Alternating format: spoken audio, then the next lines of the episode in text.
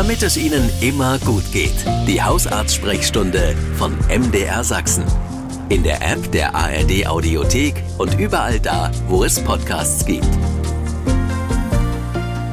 MDR Sachsen ist hier und bei mir im Studio Professor Antje Bergmann. Immer wenn sie hier ist, geht es um ihre Gesundheit. Schön, dass Sie da sind. Ja, hallo allen Hörern. Ich habe hier eine Frage, da geht es um die Impfung gegen Gürtelrose. Eine Hörerin hat sich gemeldet, ihr Mann ist 70 und dem ist äh, die Impfung empfohlen worden. Jetzt weiß aber der Mann gar nicht, ob er die Windpocken als Kind hatte. Jetzt fragt sie, kann er sich trotzdem impfen lassen oder das Probleme geben könnte? Also die Impfung ist wirklich nur sinnvoll, wenn man tatsächlich Windpocken ähm, hatte als Kind. Meistens heilt es ja ganz gut ab. Ein, zwei kleine Narben behält man meistens.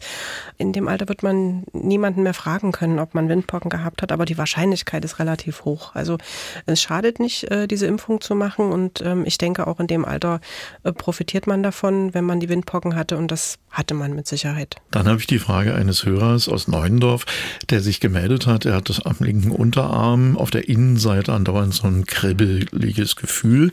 Und es ist eigentlich so, wenn er da mit der Hand drüber geht, als wenn jemand mit Schleifpapier darüber geht, über die Stelle. Keine schöne Vorstellung, ist ziemlich unangenehm. Was kann das sein, fragt er. Ja, klingt wie so eine sensible Störung. Das heißt also, dass eine Qualität der Nerven äh, ein bisschen gestört ist kann eine Einengung sein an irgendeiner Stelle, üblicherweise irgendwo im Halswirbelsäulenbereich, ähm, sollte man mal genauer angucken. Wenn es äh, nur bei dieser Sensibilitätsstörung bleibt, ist das vielleicht nicht ganz schlimm, kann man oft mit Physiotherapie, Bewegung ähm, ganz gut wieder hinbekommen. Wenn es äh, mehr Probleme gibt, also zum Beispiel die Muskulatur ähm, nicht mehr so kräftig ist wie auf der anderen Seite, da muss man natürlich noch ein bisschen gezielter fahnden. Dann haben wir hier noch eine Frage bekommen. Im vergangenen Oktober nach einer überstandenen Covid-Infektion hat der Hörer immer noch dauerhaft äh, Schnupfen. Außerdem ist die Nase permanent verstopft und äh, er fragt sich nun, ob das noch Nachfolgen der Corona-Erkrankung sein könnten. Nee, eigentlich nicht. Ähm, hier würde ich den Hörer fragen, ist leider eine E-Mail, ne? Ja. ob er anhaltend Nasenspray nimmt, weil wenn man da einmal anfängt und über ähm, 14 Tage Nasenspray zum Abschwellen nimmt, kann man sich dran gewöhnen. Und wenn man dann kein Nasenspray nimmt, zwei, dreimal am Tag, ist das Gefühl der verstopften Nase da. Das ah. ist also ist, äh, schwierig. Ähm, so ein Gewöhnungseffekt. Und das trocknet natürlich auch die Schleimhäute extrem aus.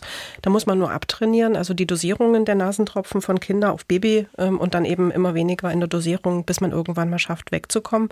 Es ist keine klassische Abhängigkeit, aber der Körper hat sich an diese Nasentropfen gewöhnt.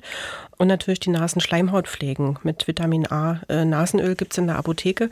Und das Zweite, was mir da einfällt, es kann natürlich auch immer mal eine Allergie sein, ne, die sich zusätzlich entwickelt hat und vielleicht vorher gar nicht so präsent war. Also es sollte nochmal abgeklärt werden. Und ich habe hier eine Mail bekommen von einer Hörerin.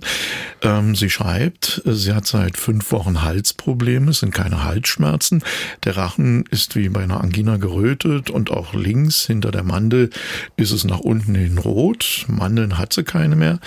Da ich keine Medikamente vertrage, habe ich abwechselnd Salzwasser, Kamille und Salbei gegurgelt, des Weiteren Salbei-Bonbons, Islamos und Ipalat genommen. Antibiotikum, ja, hat sich aber der Zustand wenig verändert. Was kann man noch machen? Ja, ist ein bisschen komplex. Sie schreibt, sie hat Halsprobleme, aber keine Halsschmerzen. Und eine Rötung heißt erstmal nur, es ist eine, eine Mehrdurchblutung, was ja gut ist nach einem Infekt, weil da werden die Zellen hintransportiert, äh, die die Abwehr darstellen für den Körper. Ist also gut, wenn es gut durchblutet ist. Wenn keine Schmerzen sind, würde ich da auch erstmal überhaupt nicht nach der Farbe gehen. Vielleicht hat sie auch zusätzlich ein Problem mit zu viel Magensäure. Wenn die nachts hochläuft, ähm, ist der Hals auch ähm, oft gerötet. Man hat so ein bisschen Hustenreiz, Hüsteln, Räuspern ähm, und auch das Gefühl, es brennt ein bisschen. Das vielleicht nochmal abklären lassen. Ich denke nicht, dass sie ein neuerliches Antibiotikum braucht. Das ist bei Halsschmerzen, bei Infekten oberer Atemwege selbst bei einer Mandelentzündung überhaupt nicht Mittel der ersten Wahl weil ganz oft Viren die Ursache sind. Da hilft ein Antibiotikum ohnehin nicht. Ja, sie soll einfach äh, nochmal abwarten und das dem Hausarzt nochmal zeigen. Dann hat sich eine Mutti gemeldet, die macht sich Sorgen um ihren Sohn, der ist vier Jahre alt und hat seit einem Jahr Ausschlag an den Innenseiten der Oberschenkel und im Intimbereich.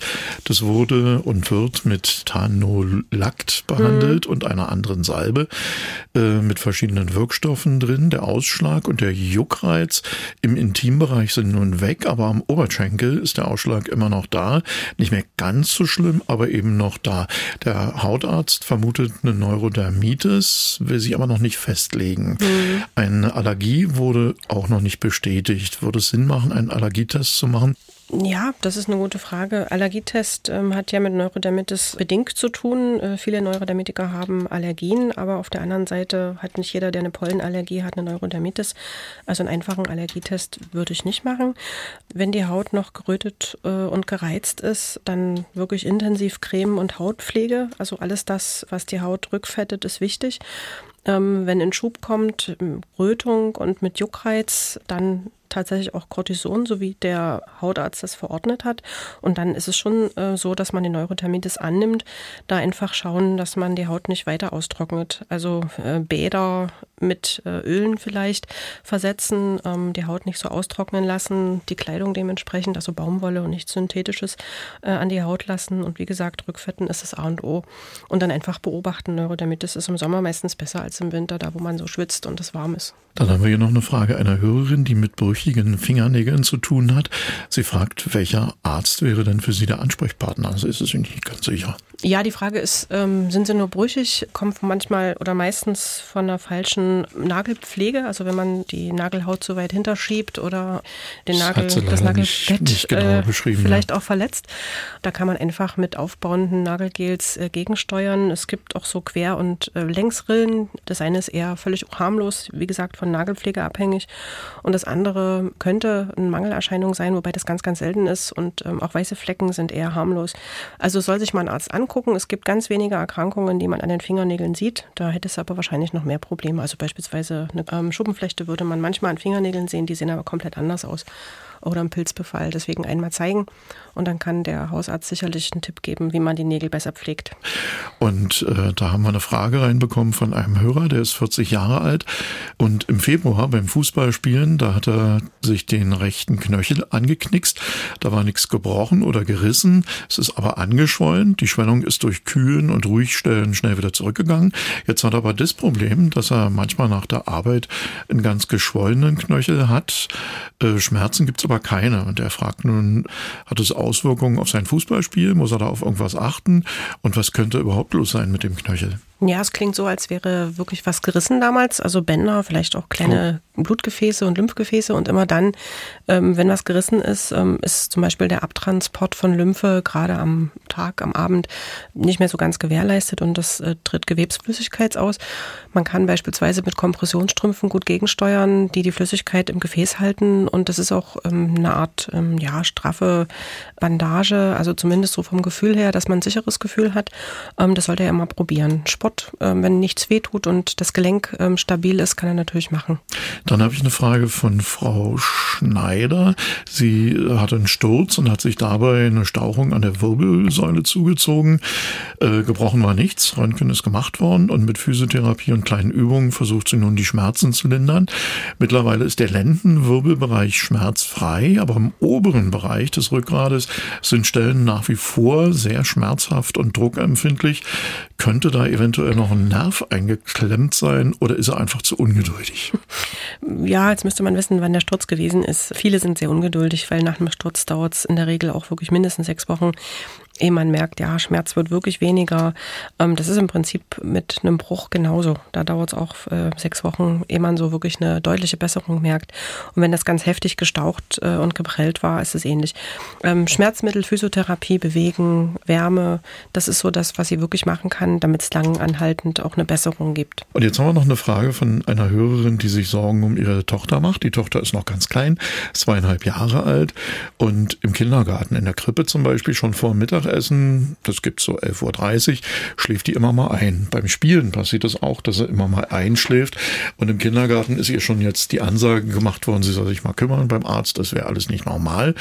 Der Kinderarzt hat aber keine Auffälligkeiten feststellen können.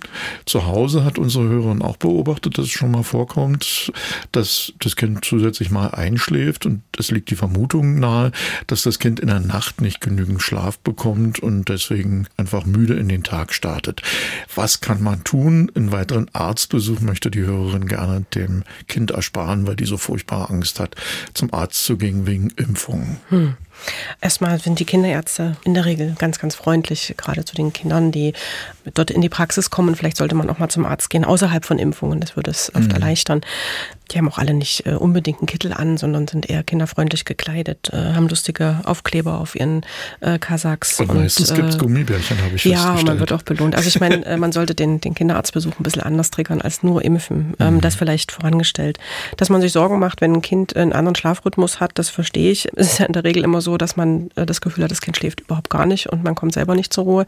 Hier ist es anders und ich glaube, man darf äh, einem kleinen Kind mit zweieinhalb Jahren auch zugestehen, dass es ein Vormittagsschläfchen hält. Das heißt, ähm, ich kenne das von meinen Kindern so, dass die unterschiedlich müde waren und wenn die ihre Vormittagrunde draußen gelaufen sind und die ganz Kleinen dann noch im Wagen geschoben wurden, dann sind meine oft eingeschlafen und die haben natürlich nachts geschlafen, waren auch abends äh, pünktlich äh, um sieben, halb acht spätestens im Bett. Ähm, aber jedes Kind hat ein unterschiedliches Schlafbedürfnis und wenn es am Vormittag nochmal ist, dann spricht nichts dagegen, in eine halbe, dreiviertel Stunde das Kind auch nochmal zum Schlafen zu legen. Vielleicht auch den Mittagsschlaf auskosten, aber dann eben wirklich immer zu gleichen Zeiten und äh, eine Regelmäßigkeit einhalten, die ist ja hier gegeben durch äh, Kita, denke ich. Also vielleicht so ein bisschen ja, Ball flach halten, ähm, mal gucken, wie das äh, mit dem natürlichen Schlafbedürfnis bei dem Kind ist. Und wenn es sonst sehr fidel ist und überhaupt gar keine Einschränkungen hat, würde ich mir keine Sorgen machen. Und wenn eine Frage offen ist, in 14 Tagen geht es weiter mit der Hausarzt-Sprechstunde.